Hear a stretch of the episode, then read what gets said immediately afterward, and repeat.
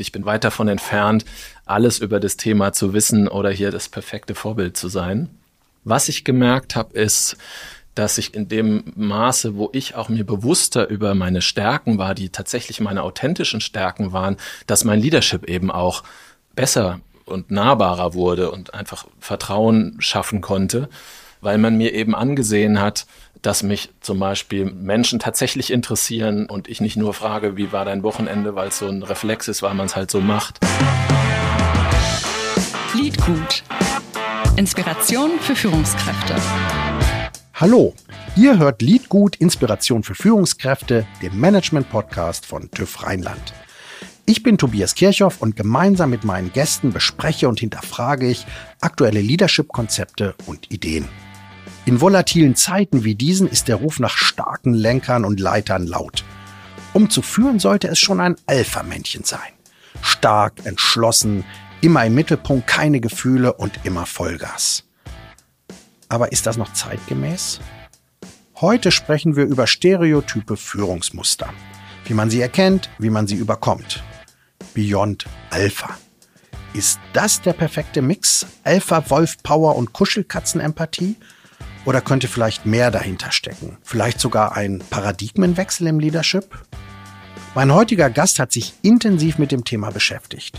Mein heutiger Gast ist Dominik Schneider. Dominik Schneider war lange Führungskraft in großen Konzernen wie Coca-Cola, Unilever oder L'Oreal. Immer unter Strom, immer bereit, immer schnelle Entscheidungen treffen.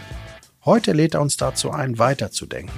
Beyond Alpha nennt er seinen Ansatz und ich bin sehr gespannt, was er damit meint. Herzlich willkommen, Dominik. Hallo Tobias, vielen Dank für die Einladung.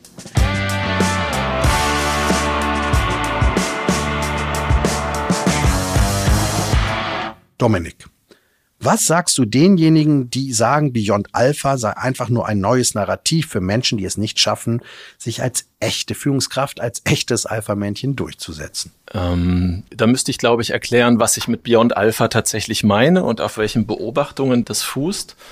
Weil Beyond Alpha heißt ja nicht, sich nicht durchzusetzen, sondern Beyond Alpha heißt für mich, das Leadership, äh, was ich lebe, an die Anforderungen der modernen Arbeitswelt anzupassen und da ist eben meine Beobachtung, dass sich in der Businesswelt äh, ganz viel verändert hat, das Business diverser wird, dass ähm, ja einfach neue Qualitäten gefragt sind, dass der CEO der Zukunft neue äh, Kompetenzen braucht. Und die sind eben nicht mehr nur dieses typische Alpha-Modell mit ich bin stark, ich bin unbesiegbar, ich bin omnipotent. Und ähm, deswegen ist es wichtig, sein Leadership darauf äh, aufzurichten. Mhm. Ja, und mit, mit Beyond Alpha meine ich eben nicht Beta Alpha, sondern mit Beyond Alpha meine ich insbesondere diese Muster, diese stereotypen männlichen Muster, die wir alle so sehr subtil und seit Kindheitstragen in uns tragen, zu bemerken äh, und zu überkommen, um eigentlich ähm, ja sein ganzes Potenzial auszuschöpfen und sich nicht künstlich klein zu machen. Mhm. Wenn wir über Beyond Alpha sprechen, müssen wir vielleicht im ersten Schritt erstmal ja, über Alpha ja. sprechen, ne, um das zu überkommen. Du hast gerade schon von Stereotypen, Mustern gesprochen. Kannst du das noch mal ein bisschen erläutern? Was meinst du damit? Was, was sind diese Muster? Ja. Ja, es ist so, dass, äh, und das gilt für Männer wie für Frauen, äh, wir eben, sagen wir mal, in der Art und Weise, wie wir, und jetzt fokussiert sich meine Narrativ ja auf Männer, die Art und Weise, wie wir äh, glauben, als Jungs früh in unserer Kindheit, aber als auch als Männer agieren zu müssen, wird uns sehr subtil und ganz deutlich seit Kindheitstagen eingeimpft, ne, durch das Elternhaus, in dem wir aufwachsen, durch die Werbung, die wir sehen, durch Rollenmodelle in Kinderbüchern, und das hört dann eben auch nicht auf, wenn wir in den Job eintreten und wenn wir Führungskräfte werden. Und da geht es dann ganz oft darum, eben, dass ähm, die männliche Führungskraft eben körperlich stark und allwissend, omnipotent, bloß keine Gefühle zeigen äh, und immer Vollgas geben bis über den Erschöpfungsgrad äh, hinaus.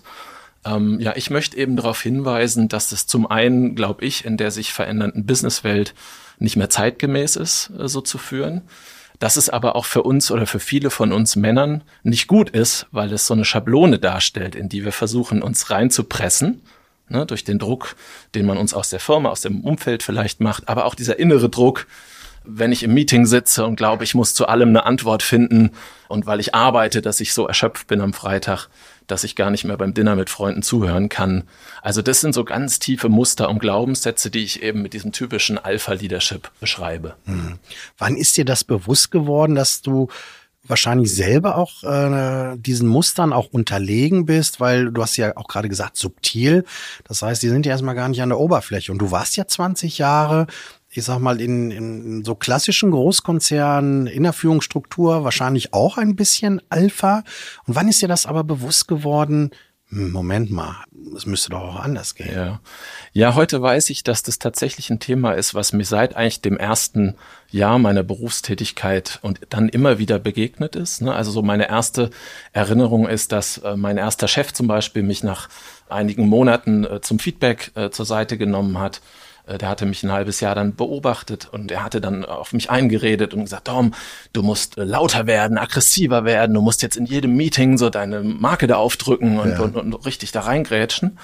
Und ich, ich erinnere mich, weil ne, ich war unerfahren und ich wollte dem genügen, dass ich in den Wochen und Monaten danach wirklich so in jedem Meeting so auf dem Stuhl saß und immer so versucht habe, so reinzugrätschen und dieses umzusetzen, was man mir mitgegeben hatte. Ne?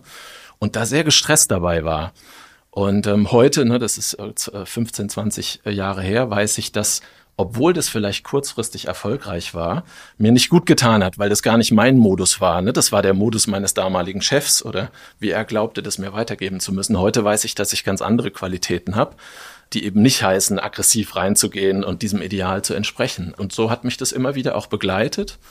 Und es war, eine, es ne, war so meine Reflexionsreise eben zu gucken, was sind denn meine Talente, was sind meine Stärken und was zeichnet mich denn aus, äh, wenn ich mich nicht versuche, in so ein Abziehbild von so einem Alpha, männlichen Alpha-Leader halt reinzupressen. Mhm.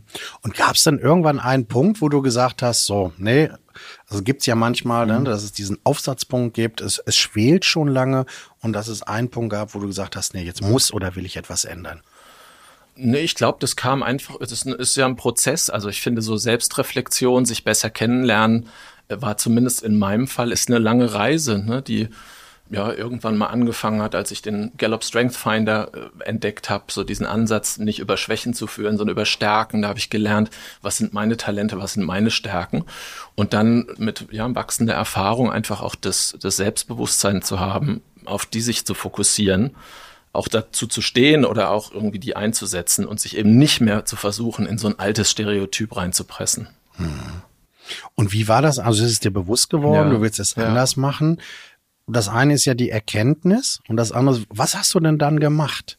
Also es geht gar nicht so sehr um eine Methodik, die ich dann gemacht habe, sondern es geht darum, also ne, das versuche ich auch mit Beyond Alpha zu sagen, es geht eigentlich darum zu entdecken, was eh in mir ist. Mhm. Ja, also in dem Moment, wo ich mich frei mache von so einer Schablone, die mir andere vorgeben, geht es eben darum zu gucken, was ist denn das authentische Ich, was sind denn meine Stärken, was, was macht mich denn aus? Weil was ich dann in mir entdecke, was da noch neben diesen Alpha-Ritualen steckt, das ist eben genau das, was aus meiner Sicht die moderne Arbeitswelt eben auch braucht. Ne? Also wenn man das Harvard Business Review äh, oder Forbes liest in diesen Tagen, wenn ich mich mit Praktikern unterhalte, wie Beratern von Egon Sehnder zum Beispiel, ähm, da ist ganz klar, dass dann Shift in den Führungskompetenzen stattfindet hin zu Selbstreflexion, Empathie, People Skills, ähm, Mitgefühl. Und das sind alles Eigenschaften, die ja früher als nicht männlich, ge und ich sage das jetzt hier in Anführungszeichen, ne, gebrandmarkt sind. Das sind alles so Kompetenzen, die eben nicht in diesem sehr männlichen, alpha-getriebenen äh, Führungsstil da drin stecken.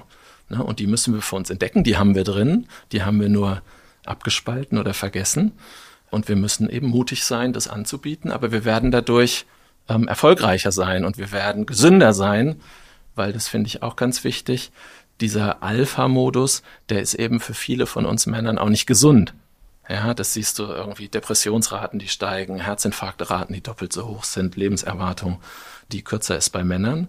Also dieses Reinpressen in so eine Idealschablone von Alpha tut vielen nicht gut und da ist es wie eine Befreiung eigentlich, das zu erkennen und das zu überkommen. Hm. Du sprachst gerade über Glaubenssätze. Mhm. Ist ja extrem schwer, an Glaubenssätzen zu arbeiten, sich dieser bewusst zu werden. Ne? Wenn du sagst, du hast selber so eine Entwicklung durchgemacht, wie hast du das gemacht, mit diesen Glaubenssätzen auch zu arbeiten, beziehungsweise ja andere Glaubenssätze dann auch zu bekommen? Ja, du hast total recht. Das ist total schwierig. Also ähm, seinen Modus äh, zu verändern ist harte Arbeit. Da habe auch ich keine magische Pille und ich weise auch immer wieder darauf hin, dass es eben auch nicht nur eine intellektuelle Herausforderung ist. Ne? Also wenn sein Modus, sein Leadership, sein Ansatz, seine Denkmuster, seine Glaubenssätze zu verändern eine intellektuelle Herausforderung wäre, dann würden wir beide uns ein Buch kaufen und dann würden wir das schon verstehen und dann umsetzen. Und deswegen ist das natürlich eine Reise, die einfach damit anfängt, aus meiner Sicht, sich einfach mal bewusst zu machen, überhaupt diese Muster sichtbar zu machen. Ja, weil ganz viele Männer, mit denen ich eben spreche, die glauben, dass sich meine, was ich erzähle, an Leute wie Elon Musk richtet oder an Jeff Bezos ne? oder an den Chef, der mit Sachen durch die Gegend schmeißt und schreit. Und da ist es dann immer ganz spannend, weil ich eben hinweise, dass meine Ideen sind nicht für Jeff Bezos in erster Linie, sondern für dich und für mich, weil auch wir eben mit diesen, äh, ja, von diesen Mustern geprägt sind. Ja, und dann äh, sich zu beobachten. Ich finde äh, ganz wichtig, mit Menschen darüber zu sprechen deine Partnerin, deinen Partner einfach auch mal zu fragen, weil man da selber oft blind ist.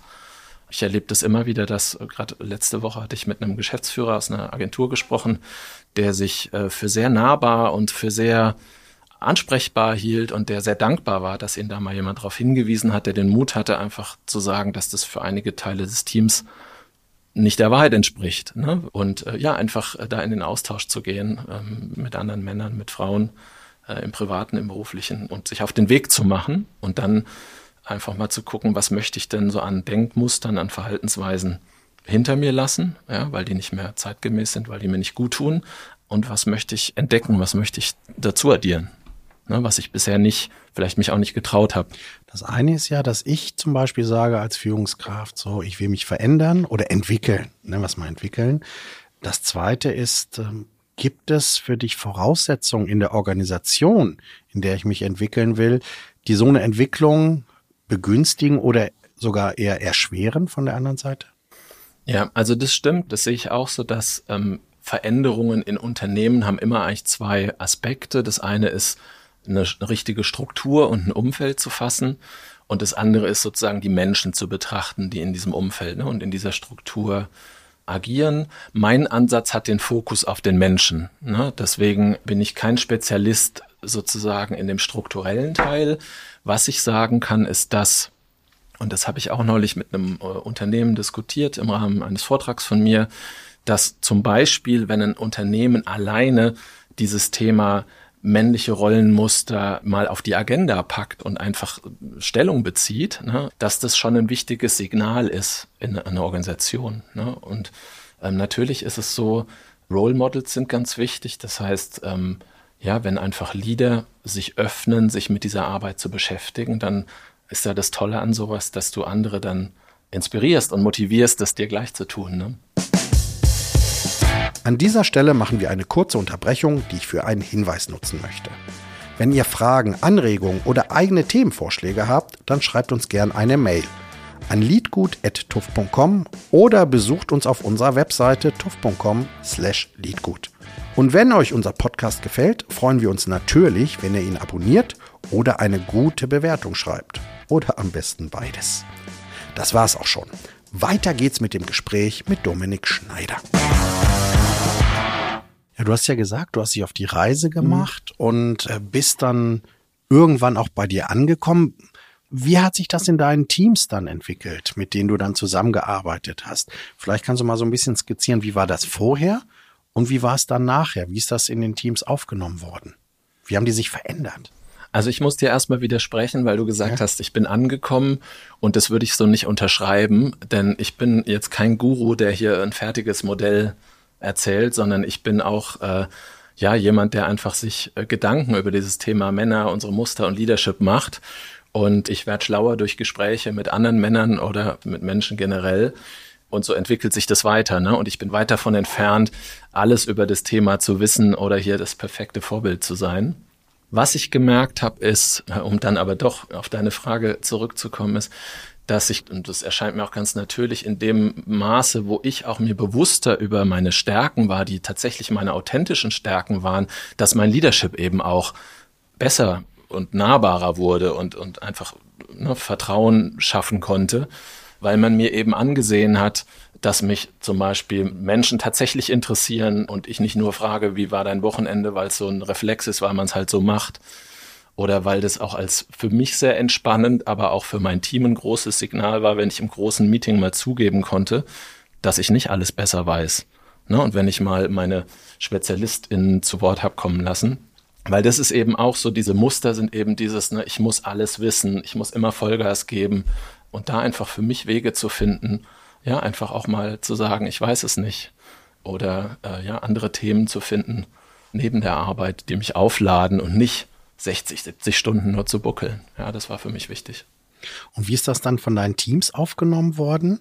Sind die dann befreiter gewesen? Äh, waren die kreativer?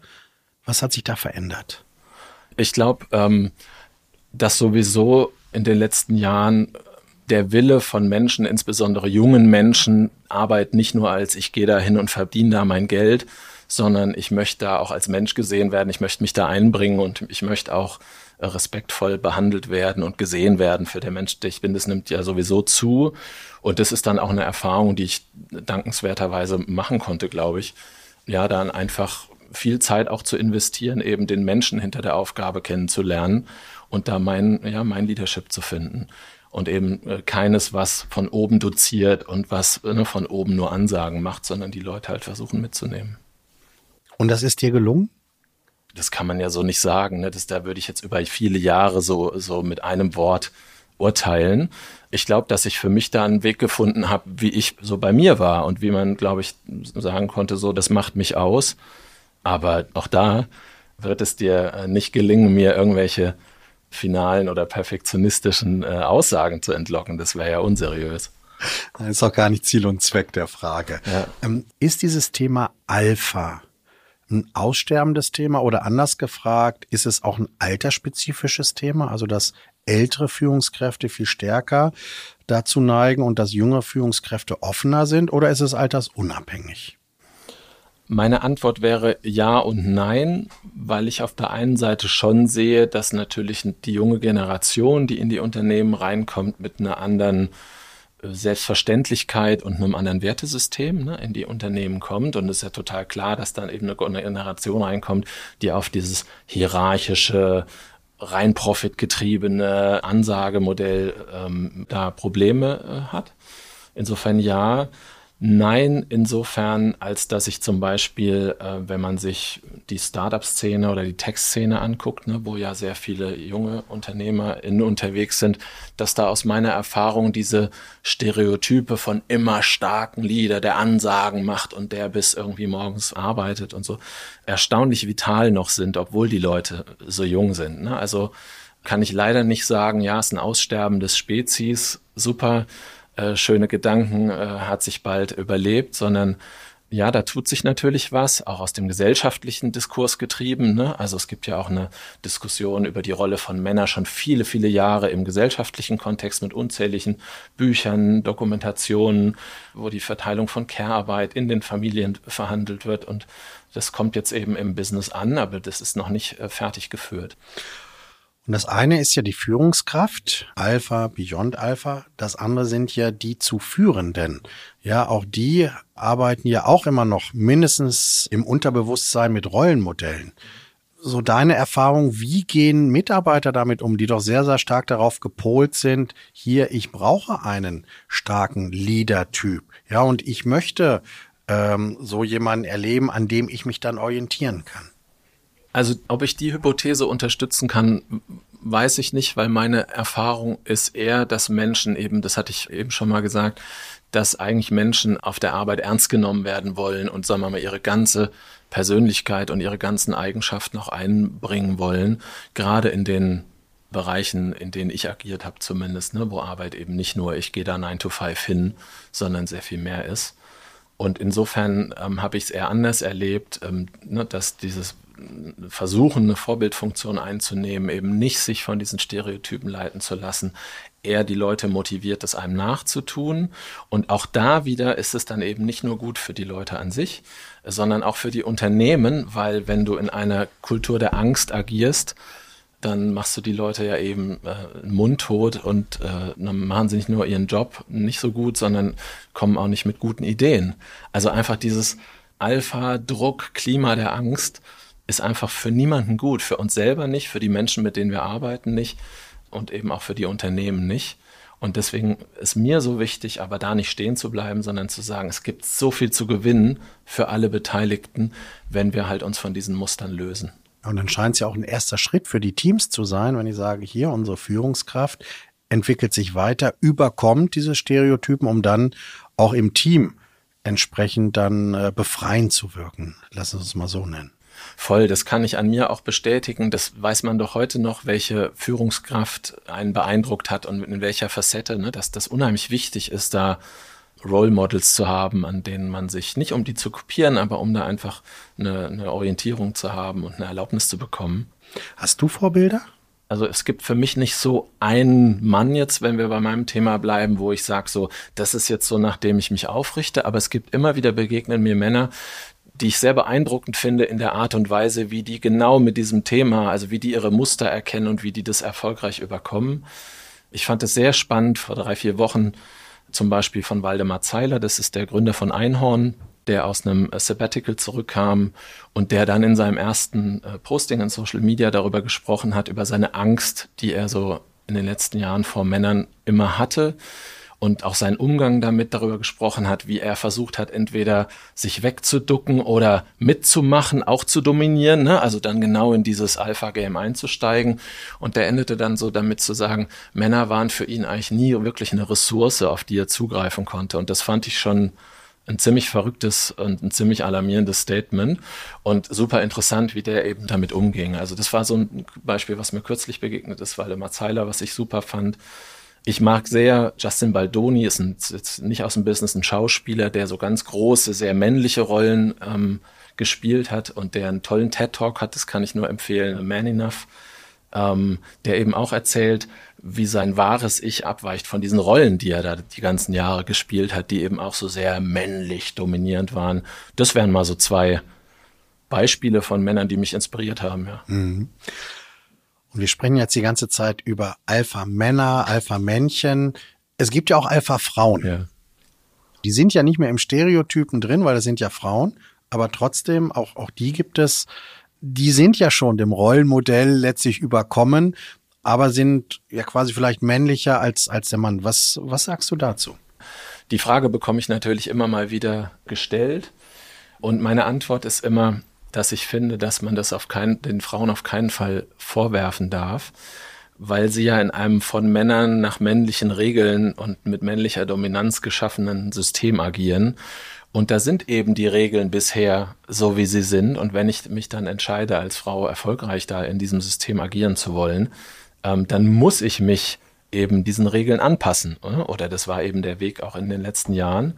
Und dann geht es also eher darum, na, vorhin haben wir darüber gesprochen, es gibt systemische Komponenten und es gibt individuelle Komponenten, gibt es eben aus meiner Sicht dann darum, ja, das systemisch eben dann, äh, oder auch auf der Männerseite eben, deswegen ist mein Narrativ da wichtig, um dann auch in Richtung der Frauen zu signalisieren, dass Alpha-Verhalten generell für keinen, glaube ich, hilfreich ist. Mhm.